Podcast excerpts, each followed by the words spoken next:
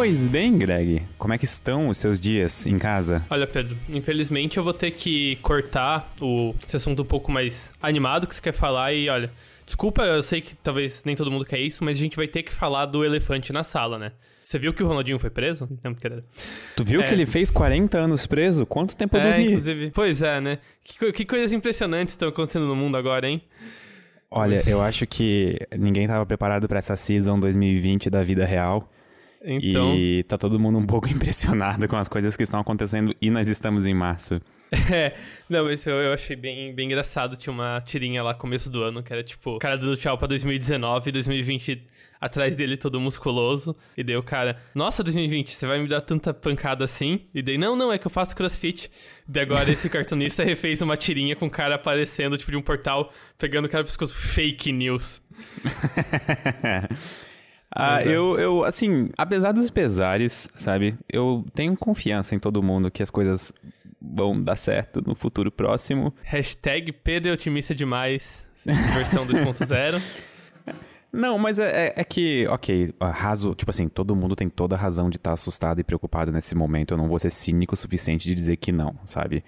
Mas a gente, sei lá, eu, eu acho que esse é um momento, pelo menos, em que a gente vai aprender muitas coisas novas e mudar várias coisas que a gente fazia por ímpeto na sociedade, sabe? É, e isso eu acho que é uma. Assim, uma comparação que eu vejo, e cada vez eu acho menos exa- exagerada, especialmente para as pessoas fora dos Estados Unidos, é que a gente comparando que o impacto social disso, em questão de mentalidade política global e coisas similares, vai ser assim. Similar ao 11 de setembro. Tipo, vai ser algo em que a nossa próxima década vai, vai, assim, se desenvolver disso. Sabe, eu lembro que quando eu era criança, é, eu, tipo assim, eu era muito criança, deixa eu botar em parênteses, que eu nasci em 96 e, e o 11 de setembro aconteceu em 2001. Eu lembro de ter pego um voo quando eu era criança pra visitar uns parentes com os meus pais. E a cabine do avião, ela, a dos pilotos, ela era aberta. Tipo assim, era uma cortina que separava, não tinha porta, por exemplo, que ficava trancada com olho mágico e tudo mais, e blindada.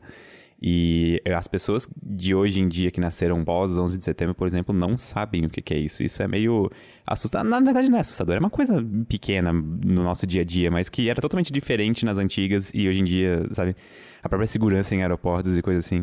Foi, foi uma mudança de paradigma. In- Inclusive, até é possível que é, isso tenha com própria co- consequências para a própria aviação, né? Que também é, é curioso. É a- eu acho que as companhias aéreas vão precisar de um certo socorro pra conseguir superar isso. É, mas é, eu quero ver como é que vai.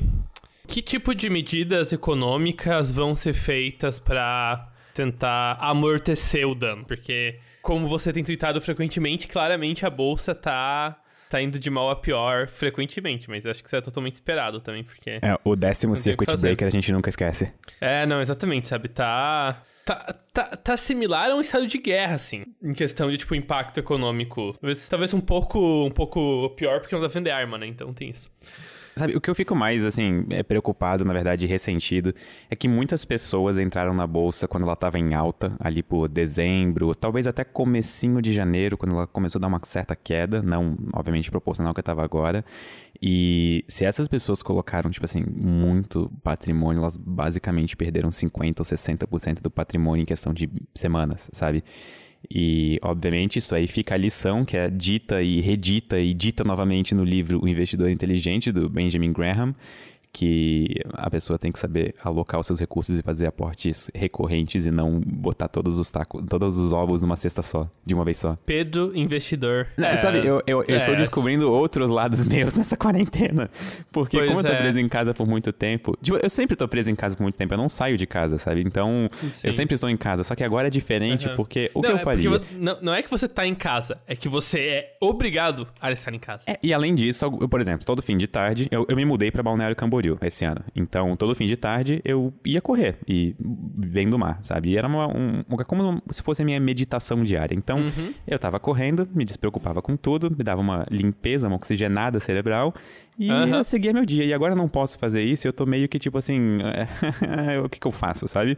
Por isso, eu comecei a ver exercícios pra fazer em casa de, sabe aqueles exercícios com o próprio peso corporal? Sei, inclusive eu pratico calistenia aí, junto com corrida. Vamos fazer, vamos fazer uma, uma por FaceTime, aí me ensina alguns exercícios. Ah, eu não, eu não manjo muito, porque eu tô. Meu objetivo aí.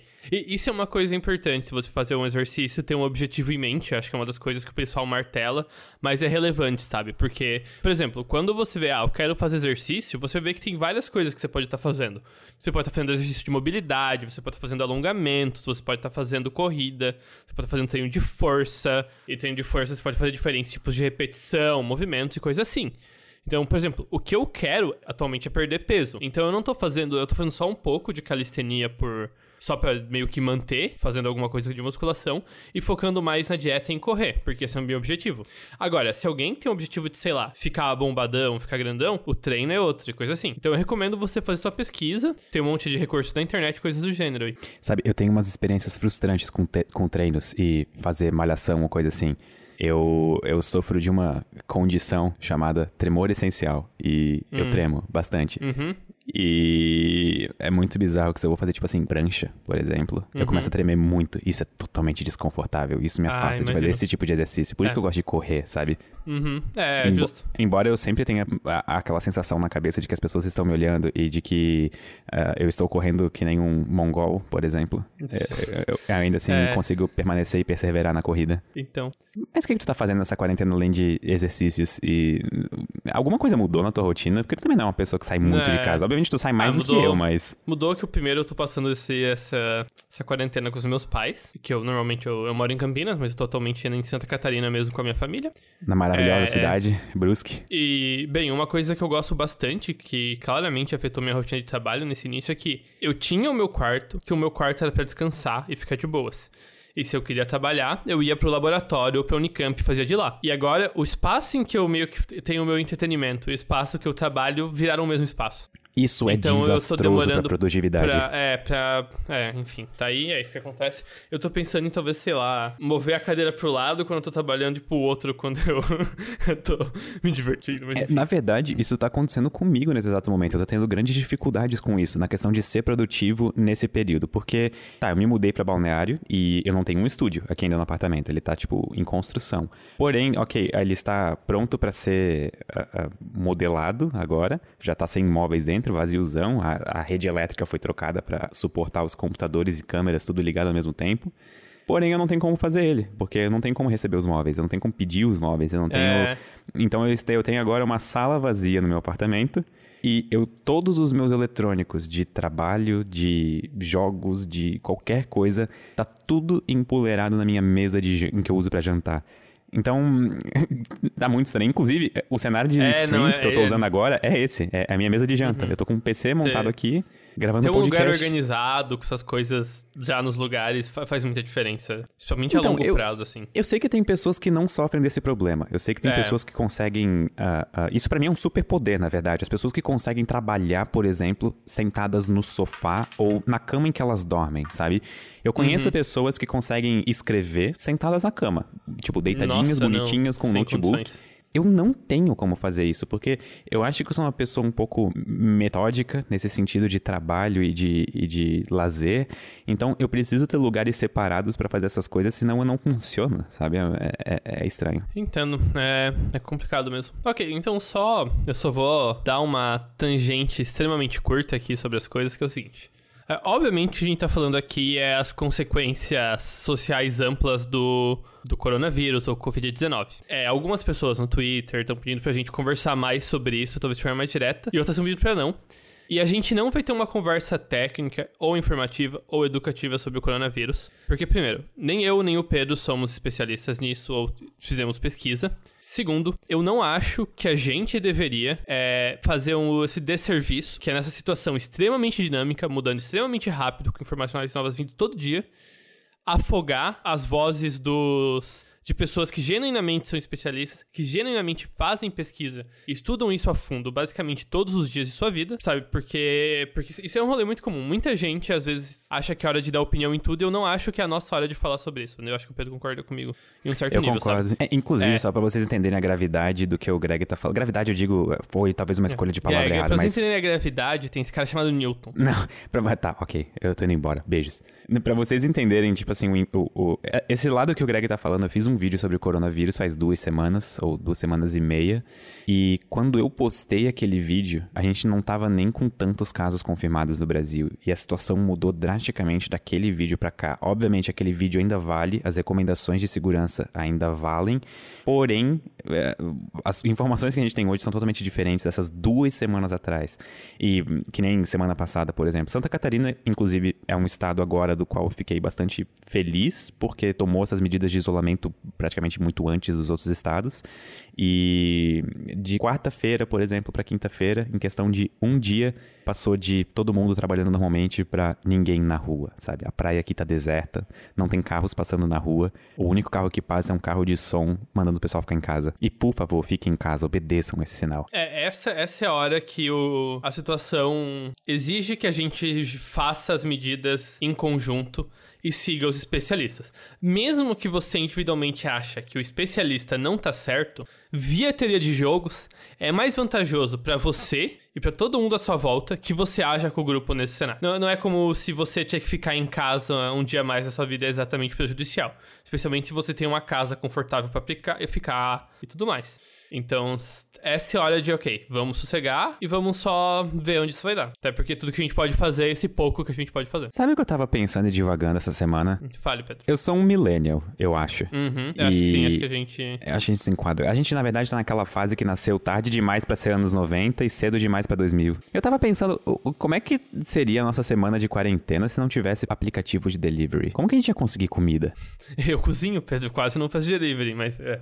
Tem muita gente que usa delivery, mas assim, sabe? Ok, mas eu não posso ir no mercado. E eu nunca tenho, eu nunca estoco comida em casa. Eu geralmente como em restaurante Sim, mas de a quilo. razão que você faz isso é porque você tem essa situação ao seu redor, né? Se você não tivesse ela, você teria outros meios hábeis de conseguir comida. Você teria uma okay, vida em torno de não ter isso. Então, seria preparado, sabe? Não seria não é uma mudança. Sabe, isso me lembrou de uma coisa muito interessante que a gente pode comentar: economia de escala. Já viu aquele vídeo do cara que construiu, construiu não, cultivou um hambúrguer por conta própria? Ah, ele fez um sanduíche, acho que é um sanduíche do zero. Exatamente, tipo, ele fez todo o trigo ele... pro pão, é... ele cultivou a vaca pra carne, ele, ele foi cultivou, buscar não. sal no mar.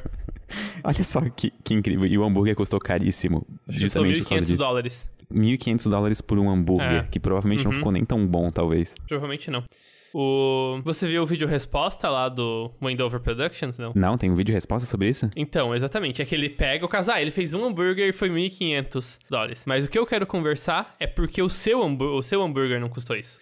E ele dá o exemplo, vamos supor então que a gente vai aumentar a escala de apenas um dos processos dele, que foi pegar sal. Que acho que foi até o mais caro porque ele teve que ir pro mar para pegar sal. Então ele teve que pagar uma passagem de avião ida e volta. E dele pegou, sei lá, um galão de água, levou de volta pra cidade dele, fez o sal fervendo a água do mar. Vamos supor que eles não quisessem um galão, se quisesse tipo mil galões. E daí o cara já tava começando a pelo menos sair no zero. Ele pagou a passagem de volta com o tanto de sal que ele ia produzir. Ah, não, mas agora vamos supor que ele queira 20 mil galões, então ele vai ter que alugar caminhão mas espera, por que levar água do mar? É mais fácil alugar um espaço na cidade lá, produzir o sal lá e daí transportar só o sal. E ele vai escalando essa operação do cara de ter buscado sal no mar, até que buscar sal no mar ficou rentável pro cara. Ele poderia viver buscando sal no mar. É, não, não, exatamente, mas, tipo, no final, obviamente, o cara tava contratando caminhões para transporte, basicamente o cara tava agindo como uma empresa que produz sal, normalmente. E é por isso que vale a pena. Quando você tem uma grande quantidade. O, o, o fato que você pode fazer o processo de novo e de novo, isso meio que a, abafa o investimento inicial de montar a infraestrutura. Enfim. E as coisas chegam no nível, na verdade, de especialização em que, por exemplo, hoje em dia ninguém sabe montar um lápis do zero. Na verdade, isso é uma alegoria. Obviamente, algumas pessoas é. sabem montar um lápis do zero. Mas, por exemplo, eu posso ter uma empresa especializada em fazer o grafite pro lápis, eu posso ter uma empresa especializada em fazer o próprio corpo do lápis, eu posso ter uma empresa especializada em colher aquela madeira, e tudo isso sendo feito em escala barateia o produto final. Isso é interessante, é, não, né? É. Isso me lembra um dos vídeos do Manual do Mundo, daquele que ele vai mostrar como é feito tal coisa, e ele vai, tipo, nas instalações que acabam produzindo aquilo. E ela tinha, tipo, ela tinha de Coca-Cola, cerveja. É o Bora Ver, e... não é? O nome da série? Bora Ver, é o Bora Ver, esse acho que é o nome. Bem lembrado. Muito bom. O, é, e dele vai falar de uma latinha. Desse pensar, uma latinha é simples de produzir. Mas não, tem duas peças diferentes, produzidas de dois métodos completamente diferentes, por duas empresas totalmente diferentes. Uma em Manaus, em outra, ela, acho que no Rio ou em São Paulo, que é a, a parte de redor da latinha e a parte de baixo e a tampa. Sabe, é interessante que esse tipo de, esse tipo de workflow, esse tipo de linha de produção favorece linhas de produção complexas, quer dizer, não favorece, permite a existência de linhas de produção complexas que, por exemplo, culminam na existência de um computador, que a gente usa para jogar Minecraft. É, tipo, obviamente ainda é possível fazer um computador do zero, só que daí é um rolê muito mais envolvido, porque você vai ter que planejar cada, cada parte do computador e você não vai ter, sei lá, um grupo dedicado a só otimizar um pedaço dele ou só otimizar a produção de um pedaço. Então isso claramente é de grande ajuda para você poder fazer coisas complicadas. Mas, mas é a ideia do dividir, dividir e conquistar, né? De certa forma, até os nossos corpos têm disso. Nós temos tecidos especializados em uma função que se comunicam mas com os outros, mas assim, sabe? no vácuo, acho que a gente acharia que cada órgão nosso é quase que um organismo por si só, que ele, por sua vez, tem mais partes menores separadas, com funções específicas, com diferentes células, e por sua vez, as células, cada uma tem as suas organelas, que interagem via aminoácidos e outras coisas, que também tem funções bem específicas sabe? A teoria de surgimento celular não é a, a endossimbiose? Do, você tá, acho que tá falando da, da, da pira da mitocôndria lá? É, é, que, que as células vão se, foram se desenvolvendo. Eu até vou precisar. Endossimbiose. Acho isso que é isso. Isso do. pra que. Que as organelas é celulares, na verdade, funcionavam é... separadas e, na verdade, é elas foram. A célula eucarionte, que é a célula que consegue ser complexa, ela teria sido uma simbiose entre bactérias e protozoários. Sim, células bem mais simples. E tem alguma. Tem, tipo, uma evidência disso é que, por exemplo, a. Eu não sei qual é qual, talvez esteja um trocado, mas a nossa parede celular Pera, da protozoários célula... não, né? Eu tô, eu tô, é, não, é, não é procariontes? Procariontes, isso, células procariontes. Ok. Que a nossa parede celular é de célula procarionte, mas a mitocôndria é bacteriana, então não tem nem, não tem, sim, tem poucas hipóteses de como isso pode ter acontecido, senão uma combinação simbiótica das células procariontes com as bactérias. Tu já ouviu falar na única mãe? Ah, que todo o DNA mitocondrial é o mesmo? É. O que acontece é o seguinte, o DNA da sua célula, do núcleo dela, é uma combinação genética do DNA no, em organismos sexuados, obviamente, do seu pai e da sua mãe, certo? Só que a, o DNA mitocondrial, que é basicamente as instruções genéticas da mitocôndria, que é a organela, o pedaço da célula responsável por produzir energia, ele só vem via a linha materna dos animais. Isso não é então, magnífico? É. O seu DNA mitocondrial é o mesmo da sua mãe, que é o mesmo da sua avó, que é o mesmo da sua. Isso segue a linha materna. Mas é que tá uma coisa curiosa, certo? Porque o DNA nuclear e o DNA mitocondrial. E detalhe, os dois DNAs não são o mesmo. Eles são completamente diferentes. Obviamente que eles têm a mesma forma, mas eles são diferentes. E evoluem em taxas diferentes. O DNA mitocondrial, se eu não me engano, evolui mais rápido como que eles estão calibrados para manter essa troca de energia correta? Porque se as cadeias é, químicas que eles produzirem para transportar a energia do núcleo da célula para a mitocôndria, para a mitocôndria para o núcleo, na real, não encaixarem perfeitamente, por tipo, questões de micrômetro, se eu não me engano, até menos, a célula morre. Eu acho que tu meio que respondeu a pergunta. Células que não deram certo é. morreram e só sobrou que deu certo. Sim. Só que daí, como que surgiu a célula eucarionte? Porque no primeiro momento não, não tinha existido a evolução. Porque houve um primeiro grupo de células eucariontes que teriam surgido quando um protozoário se meio que se juntou Pera, protozoário ou procarionte? Uma, um, não, a primeira célula eucarionte era um protozoário com uma bactéria dentro, certo? Não sei, eu tô, tô acreditando. É, é, tô dizendo. Nesse primeiro momento, ainda não tinha milhões de anos de seleção natural para selecionar apenas células em que o DNA mitocondrial e o DNA do procarionte encaixassem para trocar energia direito. Então, no primeiro momento, parece que as células eucariontes não eram evolutiv evolutivamente viáveis. Hum, eu estou impressionado. E por que eu tô falando isso? É porque, assim, na minha opinião pessoal, eu já li alguns. Eu adoro. Eu, provavelmente quando eu consumo divulgação científica é biologia, porque física eu meio que prefiro. Eu, eu posso dar no nível mais a fundo já, né? Mas, assim, na opinião que eu desenvolvi através do que eu estudei, o surgimento da célula eucarionte, para mim, que parece o ponto mais provável do grande filtro. Mas a gente tá falando de muitos grandes filtros ao longo da história. Não, mas tipo, então, eu concordo, esse pode ser um grande um, um deles.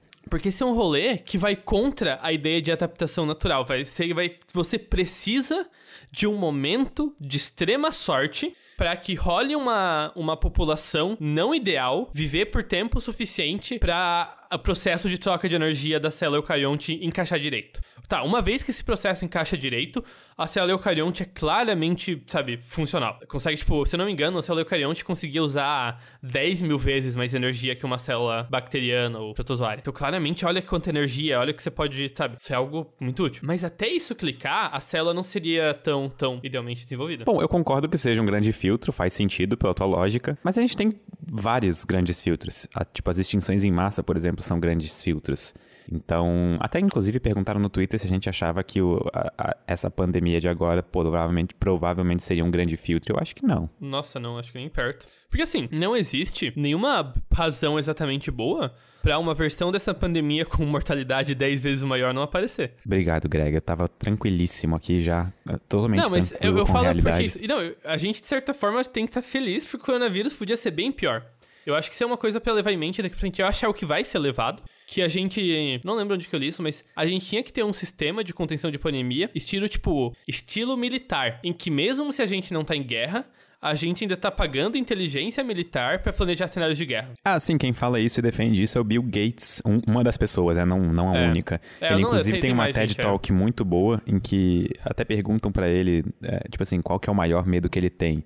E ele fala que o maior medo dele, tipo assim, é, não é, por exemplo, armas nucleares ou coisas do tipo. O maior medo dele é uma pandemia. E, na verdade, ele falou isso há quatro anos, tem essa entrevista. É. E hoje em dia a gente tá vendo isso. E ele cita numa TED Talk que a gente deveria ter um grupo de resposta de pandemias, mais ou menos que a gente tem militar, no sentido de sempre ter profissionais treinados, prontos para se realocar. Tipo, usar o uhum. benefício da inteligência logística militar. É em prol de vencer o combate como uma pandemia, Sim. como se fosse uma guerra mesmo. Um Agora, plano, o que é. me deixa são nisso tudo, nessa situação toda, é que a gente aprende, de verdade, a gente aprende a cada vez que uma coisa dessas acontece. Então, a nossa resposta a uma próxima pandemia vai ser melhor do que a resposta atual. O problema é, a gente depende do Estado para fazer esse controle de, tipo assim, essa, essa combate à pandemia ou à epidemia.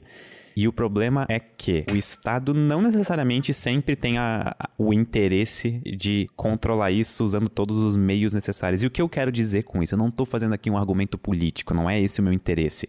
A única coisa que eu quero dizer é que nem sempre, é, é, tipo assim, ok, eu estou fazendo ah, um argumento os político. Interesses das estruturas vigentes nem sempre são a, a manutenção da saúde popular. Exatamente, obrigado. É que eu tô tentando não fazer um argumento político, mas eu não consigo, tipo é, tipo assim. É, é, é, é, isso é um argumento político, sabe? Querendo é um não, isso é um político, argumento político. Algum nível tem que ser, não tem como você fugir desse ponto. Não, eu então... acho que você. Não, eu acho que assim, você tá claramente, como é que é, corroborado pela situação, né? E, e tipo assim, eu entendo e totalmente as pessoas que agora estão, por exemplo, extremamente preocupadas com a economia, no sentido de qual vai ser o impacto na economia do coronavírus, de, por exemplo, a preocupação real de pequenos e médios empreendedores no Brasil, é, de os seus falar, dependentes. Eu, tô, eu, tô, eu empatizo com as pessoas que estão preocupadas com o impacto econômico para essas pessoas.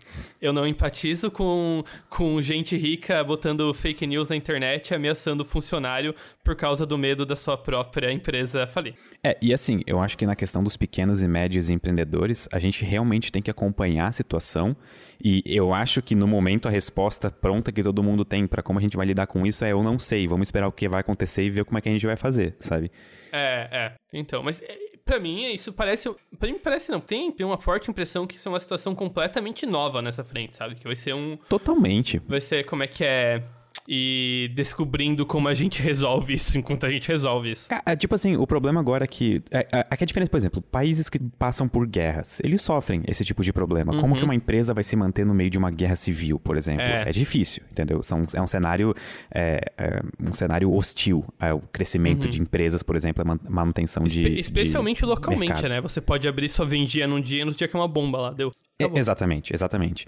Só que agora que a gente tá vendo uma, é esse aspecto, só que global, sabe? Então, é. não é um problema só brasileiro, não é um problema só americano, não é um problema só chinês, sabe? É um problema uhum. de todo mundo.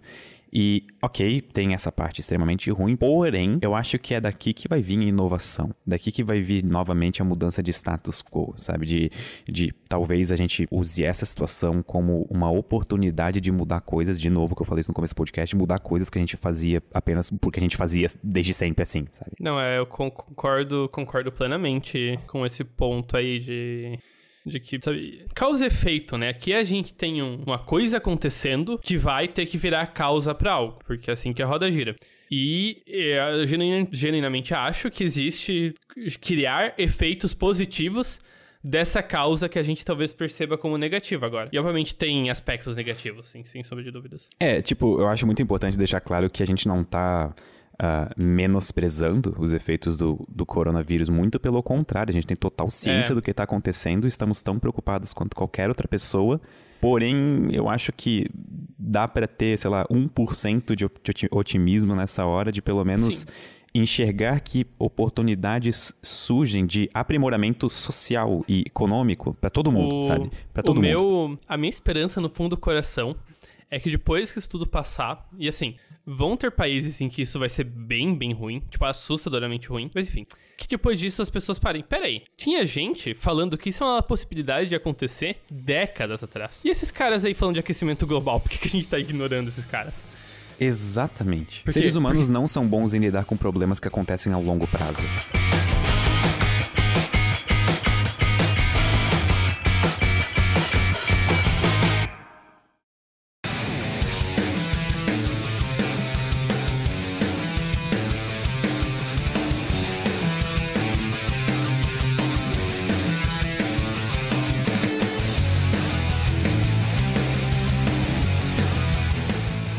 Nós temos uma pergunta interessante no Twitter, Greg, do Luiz Ricardo Lopes. A pergunta é a seguinte: Como se dará continuidade do ensino no país em tempos de quarentena? Posto que o EAD talvez não seja uma opção acessível a todos. Você quer começar ou eu começo? É, eu falei isso para alguns amigos meus que estavam, sei lá, estudando para concurso, vestibular, prova de, tipo, prestar mensagem em física. Eu não duvido que esse semestre atual seja pulado, assim, não. Atrasa seis meses tudo. Sim, não mas e como que a gente isso... vai lidar com isso? É, Tipo, só, ok, beleza, cancela por hora e recomeça de onde estiver, quando isso tiver passado. Eu não, eu, eu não duvido que chegue nesse ponto. Ah, eu também não, mas eu, eu acho até que tem um ponto interessante no argumento do Luiz, que, eh, por exemplo, ele falou, posto que o EAD talvez não seja uma opção acessível a todos.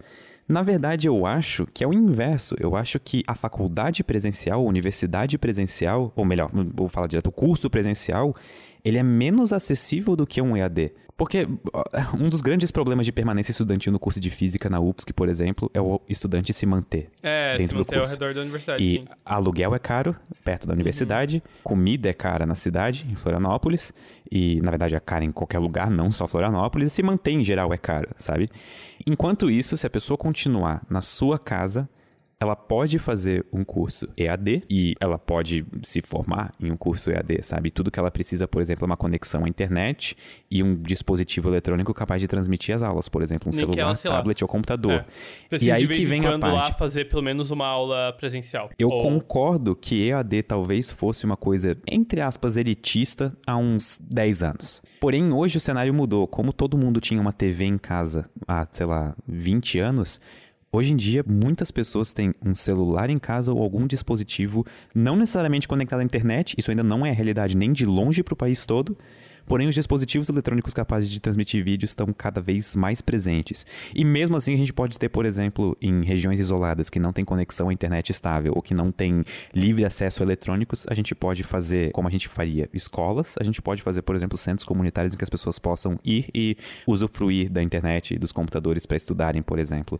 Eu de verdade acho que o EAD é uma opção bastante coerente, bastante esperta para lidar com isso no curto e médio prazo. Hum, para nível superior, eu concordo com você você. Mas eu acho que para nível médio, principalmente fundamental e abaixo, parte da função da escola não é só a questão de educação, né? Também tem a questão de socialização. Perfeito. Que não é um aspecto muito importante. Então, isso eu acho que é por isso que eu, eu tava. Quando você, eu falei, eu tava bem mais em mente nível fundamental e médio. Mas é, nível, nível superior, eu acho que o que, o que for possível vai ser movido para EAD já tá meio que sendo o que tá acontecendo com os meus colegas e coisas assim. Sim, e até é, eu só queria fazer um input aqui. A minha irmã, ela é psicóloga com... O, o mestrado dela é em desenvolvimento infantil.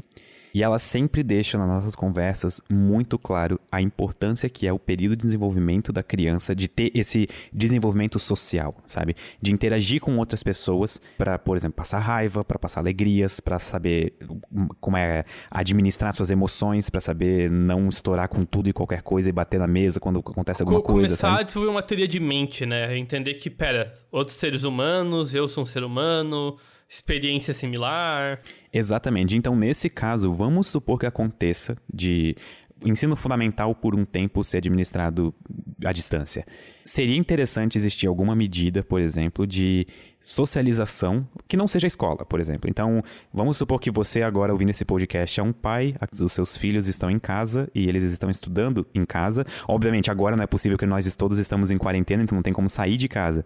Mas se essa tendência continuar por mais tempo, e não estivermos mais todos confinados em casa, é interessante colocar, matricular, por exemplo, em algum esporte em que tenha contato com outras pessoas, ou alguma outra aula, por exemplo, uma língua estrangeira em que tenha contato com outras pessoas, de preferência da mesma idade, porque esse tipo de convivência é extremamente importante no desenvolvimento de uma criança. É, ou até só falar com outros pais da região e coisa assim, né? Eu fico extremamente feliz, na verdade, de toda essa discussão de EAD e a importância do EAD estar tá sendo colocada bastante em evidência nesse momento, porque eu acho que para muitos cursos superiores, e eu vou falar, por exemplo, de física, que eu considero um deles. O EAD poderia ser uma belíssima opção de formação, não só o curso presencial. Hum, justo. Por é. exemplo, o bacharelado em física. É, por causa da minha situação, eu não consigo mais comparecer à faculdade. E por causa disso, eu totalmente procurei em todos os cantos bacharelados em física EAD, inclusive na UFSC, que é a faculdade que eu amo. O problema é que não tem. Tem licenciatura, por exemplo, e eu posso fazer um estágio, só que o estágio tem que ser presencial, então não resolve meu problema. E eu quero, sabe, é ter, tipo assim, voltar e, e terminar o curso. Eu adoraria estudar mais física, mas esses não, não tem meio hábeis para fazer isso atualmente. Exatamente. Faltam duas matérias, eu só quero terminá-las rápido. Uhum, entendi. É, é complicado essa história toda aí. Mas é, tem, tem, é, isso é interessante. Isso talvez seja algo que entre mais em pauta também. Outra coisa que eu acho que, eu acho impressionante que não é mais relevante é a questão do home office também, né? De você. Tipo, diversas pessoas têm condição, pelo menos, de fazer boa parte do trabalho da semana de casa. Especialmente se você pensar num trabalho orientado à tarefa e não necessariamente bater cartão no tempo certo, sabe? Coisas que totalmente as pessoas podiam fazer de casa, mas às vezes passam uma, duas, três, quatro horas comutando e para conseguir, tipo, estar fisicamente no trabalho e ficar no computador o dia todo lá. É, eu trabalho em casa faz seis anos e até hoje eu não aprendi a trabalhar em casa.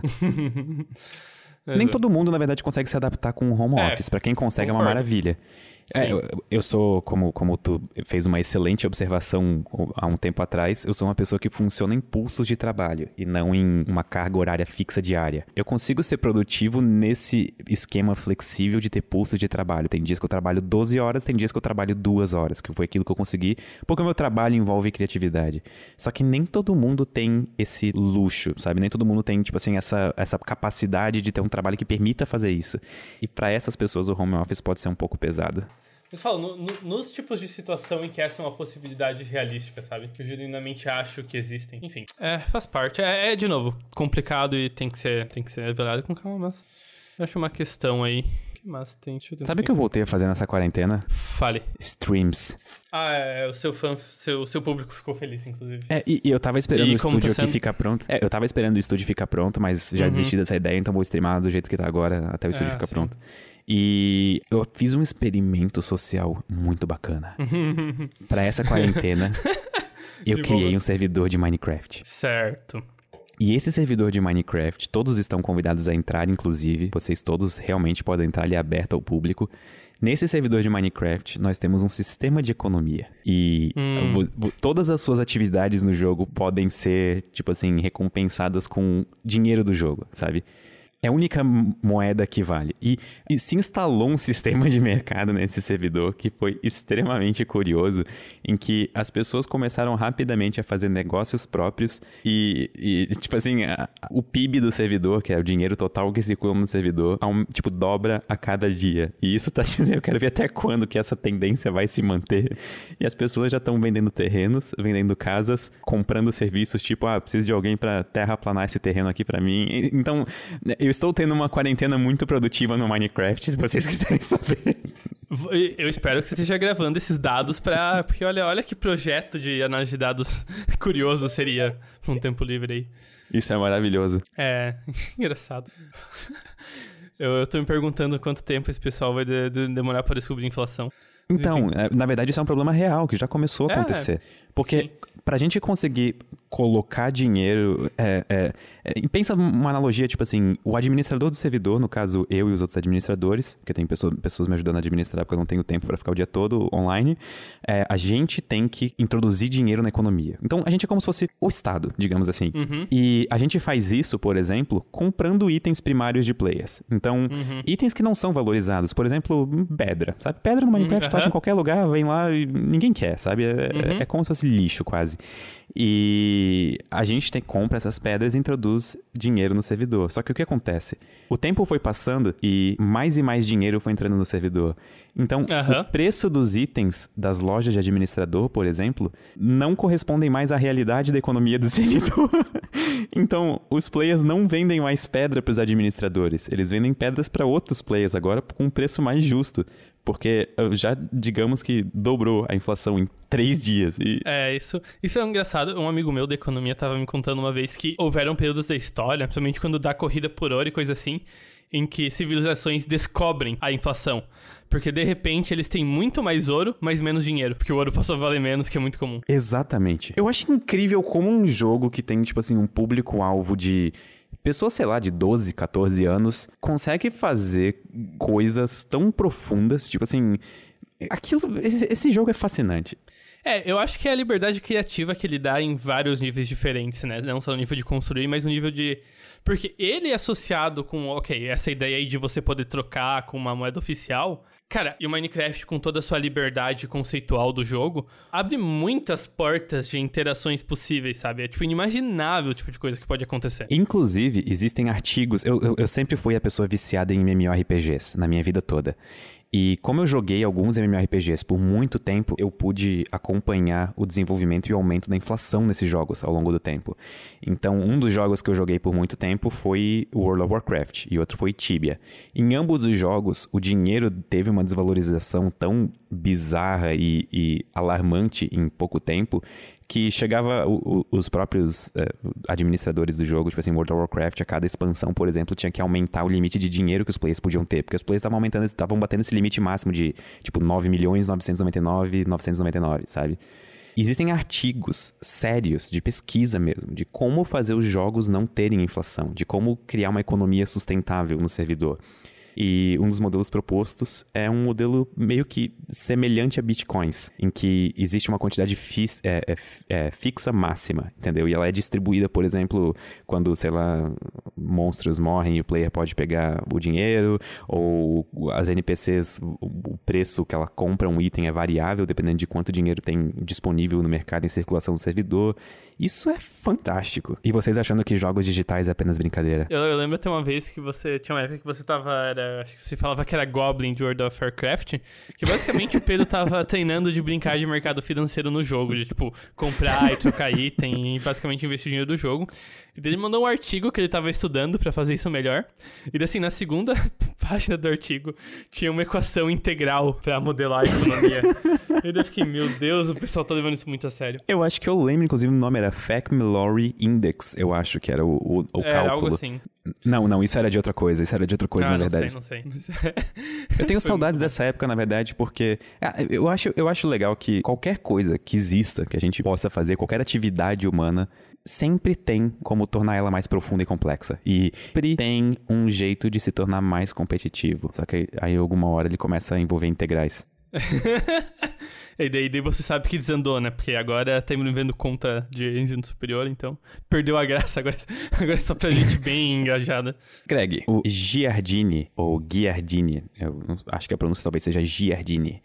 Ele fez uma pergunta no Twitter que é o seguinte: Clones, tipo, fazer outro Pedro Loss, o que poderia acarretar? E eu acho que ele não tá falando só de aspectos, tipo assim, paradoxos de identidade. Eu acho que a gente não precisa citar o paradoxo de identidade se a gente não, Não, acho quiser. que a gente, a gente eu tô pula, pensando né? mais em. subir. É, Tem eu, um eu tô pensando do mais em Pedro paradoxos. e agora? Exatamente. Quais são os aspectos econômicos, sociais, ah, talvez até religiosos? O que, que tu consegue imaginar logo assim, não, tipo, não, não, eu vou, vou começar de baixo, de baixo. Surgiu um clone seu, Pedro. O mundo acabou que de ser vocês um vão lugar fazer pior. agora? Exatamente. O que, que vocês vão fazer agora? O que você faria com um clone seu? Bom, O que, que o seu clone Prim- seu faria, de fato? Se você fosse o clone, o que, que você estaria fazendo pelo seu Pedro Loss? um amigo. Eu teria alguém pra conversar. Desculpa. vamos, vamos, vamos, pra, vamos pra algo mais simples, então, que é... Não, ok, sendo sincero agora. O que eu faria, por exemplo, eu acho que eu poderia virar um perfeito multitasker. Eu poderia Uhum. dividir tarefas do meu dia a dia com esse meu clone. Levando em conta que, sei lá, a gente tivesse. Eu, eu tô extrapolando aqui, tá? Mas levando em conta que a gente tivesse alguma espécie de consciência expandida. Vamos supor que as informações que eu adquiro automaticamente estão nele, sabe? Então. Não, não, não. Esse é o caso sem graça. Esse é o caso sem graça. Ah, ok. Então não é o caso, Caso tipo com Borg. graça é quando você tem que negociar com o seu clone. É isso que eu quero saber. Pera, como assim Como negociar com você- tipo, Por favor, você falar, Pedro "Ah, 2, ô, você- você recolhe o lixo da cozinha. pra mim e fala, não, eu quero ir correr na praia, você que escreve, você que é o clone. Hum, eu não pensei por esse lado. Eu tô pensando Sabe, num clone vocês benevolente. dois se sentem igualmente no direito de ter as coisas feitas pelo outro. Então, co- como é que você construiria essa colaboração com o seu clone? Ok, agora a pergunta ficou difícil, realmente, porque eu tô pensando em mim mesmo. Como que eu tentaria manipular o meu clone, sendo que ele também estaria me manipulando pra conseguir fazer o que a gente quer e fazer a outra atividade menos favorita pro outro? Eu acho que a gente teria que fazer algum sistema de rotação de atividades. Tipo assim, ok, ok, hoje eu levo o lixo da cozinha lá pra garagem, mas amanhã tu faz isso. Fechou, fechou. Sabe? Isso é uma coisa assim. Uhum. Tentaria criar uma, talvez, basicamente morar com um colega de rap, né? Não, lixo hoje é você, lixo amanhã é você. E se eu treinasse o clone pra desenvolver habilidades nele que eu não quero perder tempo desenvolvendo? Tipo, Mas que ainda tem interesse. é. Uhum. Por Vamos- exemplo, eu- botar o seu clone pra correr maratona enquanto você escreve mais. É. Hum. Certo. Mas eu não teria nenhuma vantagem, porque eu continuaria sendo um clone meu e não eu. Por isso que eu acho que a ideia dos né? Borgs é mais legal. Eu, eu queria ter uma consciência compartilhada, Ok. entendeu? Aham, certo. Então continue com essa ideia de consciência compartilhada, por favor. Pronto, eu me tornaria um super-humano. Simplesmente assim. Porque daí o que eu poderia fazer? Se eu e o clone temos os mesmos interesses, significa que quando eu tô fazendo um roteiro, nós dois podemos cobrir as nossas fontes de informação e procurar novas fontes com o dobro de velocidade. Porque a partir do momento que eu abstraio um novo conhecimento acerca do mundo ao meu redor, tá automaticamente no, no cérebro dele e vice-versa. Então, a gente poderia, por exemplo, escrever dois roteiros ao mesmo tempo, ou escrever três roteiros ao mesmo tempo. Cada um escreve um inteiro e outro metade de um. Eu poderia gravar um podcast contigo enquanto eu jogo Minecraft, entendeu? Você poderia gravar um podcast consigo mesmo, que é muito mais legal. É. Eu conseguiria gravar um podcast, mas, mas não seria tão legal, porque o legal da nossa dinâmica é que, embora a gente pense parecido e consiga ler muito bem um ao outro, tipo assim, saber o que a gente tá pensando é, é meio que antes de a gente proferir aquele pensamento, a gente pensa diferente em vários pontos. Então, a gente tem a nossa opinião constantemente contestada. Não seria a mesma coisa se eu estivesse conversando comigo. Só que provavelmente eu sou tão chato que eu contestaria eu mesmo e viraria uma festa de contestação. É, então. É, por- porque assim, beleza, você e o clone são o mesmo indivíduo. Mas depois de um tempo, tendo ou não, vocês seriam tido experiências nem que ligeiramente diferentes, né? Ia ser bem interessante de ver como a personalidade dos dois clones ia começar a divergir um pouco, certo? E agora vamos para as coisas talvez menos pedrocêntricas em relação a clone. Pera aí, a ideia de fazer o Pedro Losso foi tu e do, do Giardini, não foi minha. Eu estava, eu estava disposto a discutir só clones. certo. Mas você, ok, voltemos à discussão só de clones. Onde, onde que você queira chegar? A gente já chegou onde tinha pra chegar, né, Greg? Você não queria falar dos aspectos religiosos, éticos, morais disso? Não, então, eu tô tentando pensar em algum aspecto religioso. Eu, honestamente, nesse exato momento, só consigo pensar que eu poderia botar um clone pra ir na missa enquanto eu fico em casa. Onde que tá a alma? Qual dos dois tem alma? Porque assim. Peraí, isso por que, que algum dos do- dois tem que ter alma? Não, mas aí, aí a gente tem que partir de um preceito religioso, né? Assumindo filosofia cristã básica lá, existe uma essa pira de alma eterna, tá lá, tá no meio de tudo isso. E vamos supor que criasse um clone seu a partir exclusivamente do seu DNA. A alma desse clone, do ponto de vista religioso, seria a mesma que a sua ou não? O que, que você acha? Eu acho que ele não seria considerado como tendo almas pela maneira como seres humanos funcionam. Hum, hum. Clones seriam tratados tipos sintéticos de Star Trek, destruídos Certo. e aniquilados. Tipo os replicantes de Blade Runner. Não sei, eu nunca assisti Blade Runner. Blade Runner, o replicante é basicamente essa pira. Não é- ele não é um clone de alguém, mas ele é um ser humano feito completamente em laboratório, que em geral com algumas modificações genéticas pra, sei lá, ser mais forte, mais resistente, e que são usados basicamente como empregados em trabalhos perigosos e difíceis. E são meio considerados sub-humanos. Eles são, eles são tratados como se fossem robôs, mas eles são de carne e osso. Que triste. Assistam Blade Runner, o- os dois. Bom, eu acho que é isso que aconteceria. Inclusive, o segundo Blade Runner é o cara que fez Arrival, que dirigiu. Sério? É? Nossa, Arrival é um dos filmes que eu mais gosto no mundo. Então, o segundo Blade Runner é um filme muito bom. Eu tenho que ter assistido o primeiro. Não, mas fica melhor se você assistir. O, o, o, primeiro também é muito bom. O Vangelis que fez a trilha sonora do primeiro. Mas é que o problema é que ele é antigo, Greg. Não, não, não, não, não faz diferença. Claro Ele é que bem- faz, bem- Greg. Ele tem muito efeito prático, os efeitos especiais dele até hoje se sustentam. Eu não tô zoando. Tu bota muita moral em filme antigo, Greg. Não, não, não, não, não, não, não. Vale a pena ver Blade Runner, gente. Tu já assistiu Shrek, dublado em espanhol? O silêncio é que eu tô aqui considerando se é uma pergunta que vale a pena ser respondida. não? Por quê? Não, só fica aí a indicação cultural. Sei que a gente não chegou nessa parte do podcast ainda, mas fica aí a indicação cultural pra essa semana de quarentena. Tá, Vocês então não vão vamos, se arrepender. Vamos pra indicações culturais que pediram pra gente fazer, porque muita gente talvez ganhou um tempo livre a mais aí. Talvez Tá, não vamos fazer uma indicação cultural um pouco estendida, então. Não, não recomenda É, não, só vamos, um livro ou um vamos, filme. Em vez de ser uma indicação cultural, vamos. O que que Discutir Pedro e Greg. É, o- não, onde, onde que Pedro e Greg estão gastando o seu tempo que não que eles estão em casa agora? Então, o que, que você tá assistindo ultimamente, Pedro? O que, que você tá se envolvendo com? De mídia e coisas assim. Ok, então tem três séries que eu tô vendo Uhum. agora. É, não sei se são três, na verdade. Tá, Westworld é uma, que lançou a terceira temporada. Tá no- ontem foi veiculado o segundo episódio. E Uhum. eu gosto muito de Westworld, tá valendo a pena assistir. The Man in the High Castle, que também gostei muito do plot, mas é uma série que já tem há mais tempo. Eu não sei ainda se já chegou na última temporada ou não. Eu, tipo, comecei Eu quero agora. ler o então... livro. É, tem, tem livro, inclusive. O pessoal fala bem do livro. É, eu já li dois, dois livros desse autor, do Philip K. Dick. Inclusive, Blade Runner é baseado num livro do Philip K. Dick, assim como Sério? Man in the High Castle. É. Mas sim, baseado é uma palavra forte nesse caso. É meio que os autores que escreveram Blade Runner tinham na cabeça recentemente lido o livro do Philip K. Dick. Sabe, eu, eu sinto uma vibe meio cyberpunk Não, no, no, no, que? The Man in the High Castle. Aham, uhum. Não, Mas assim, é uma coisa muito sutil, sabe? Porque a série se Sim. ambienta logo pós Segunda Guerra Mundial se os É. nazistas tivessem ganhado, sabe? Mas existe um, um elementozinho de cyberpunk ali, de, de cyberpunk ali, que tu fica tipo, cadê o Keanu Reeves? Entendeu? Keanu Reeves é... Ah, inclusive vai sair logo o jogo Cyberpunk 2077, né? Estou me coçando para jogar. Peraí, quando sai? Isso é uma ótima indicação cultural. Sai em abril, Em eu acho. abril. É. Ok, em abril também lança uma outra indicação cultural de jogos que é New World, o primeiro MMO da Amazon.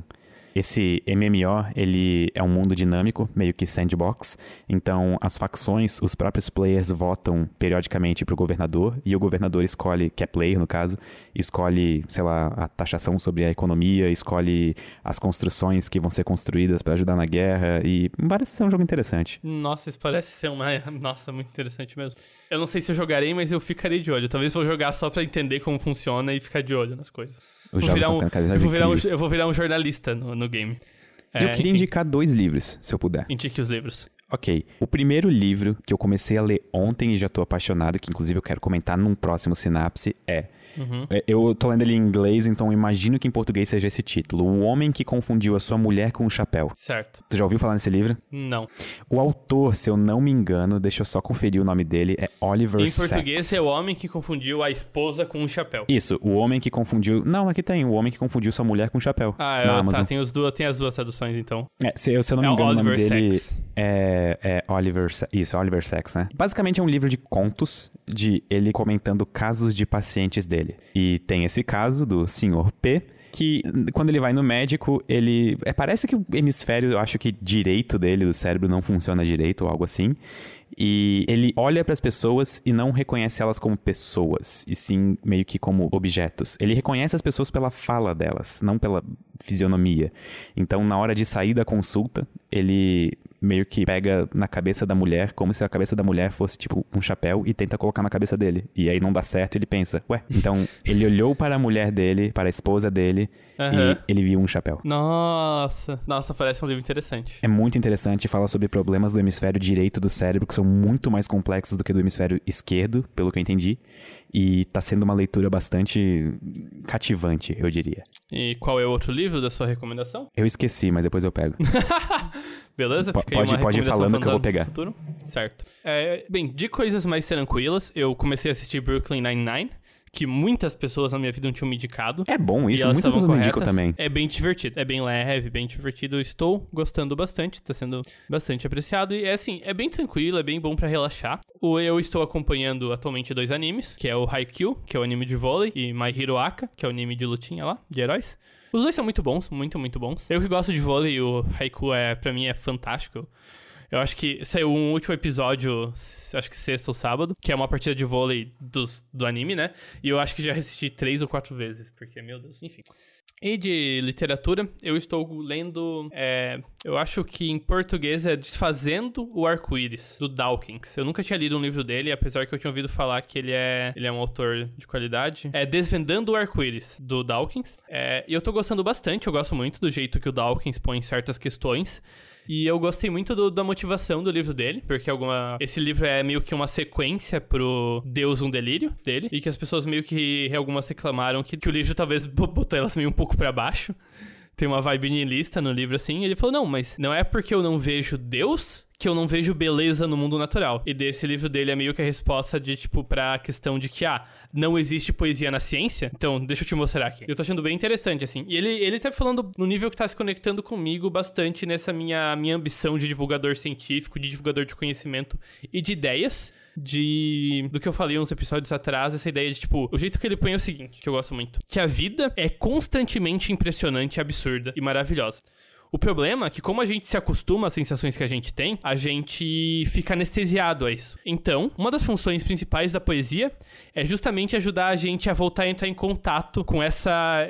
com quão impressionante tudo é, sabe? E dele também, tipo, mostra que e a ciência pode oferecer o mesmo caminho. Eu tô gostando bastante do livro. Eu gosto dessa visão. Eu gostei daquela discussão uhum. que a gente teve no, no episódio, se não me engano, é a religião Sim. do século XXI. É, algo assim. E eu tá falando bastante desse tema, tô gostando bastante. E, e, eu acho que isso é até uma, um bom recado para tempos de quarentena quarentena, que a gente talvez tenha que, que ficar longos períodos de tempo em casa, é que uma coisa que é muito boa para dar realmente uma espalhada em um nível diferente é pegar alguma sensação, pode ser neutra ou que você goste, e genuinamente dar toda a sua atenção para aquela uma coisa. Tipo, eu tô com fome Você vai comer agora. uma fruta? Para e só come a fruta e presta atenção no sabor. Eu já tava com fome, agora tô com o dobro de fome. Então acho que é a hora perfeita para encerrar, senão o Pedro vai passar fome, gente. Eu não Olha tenho comida em casa. Fazendo, né? Claro que você tem. Você tava comendo bolo agora há pouco. Nem, nem vem inventar. Shhh, não, não estrague meu disfarce. Muito obrigado por terem ouvido, pessoal. E até a próxima.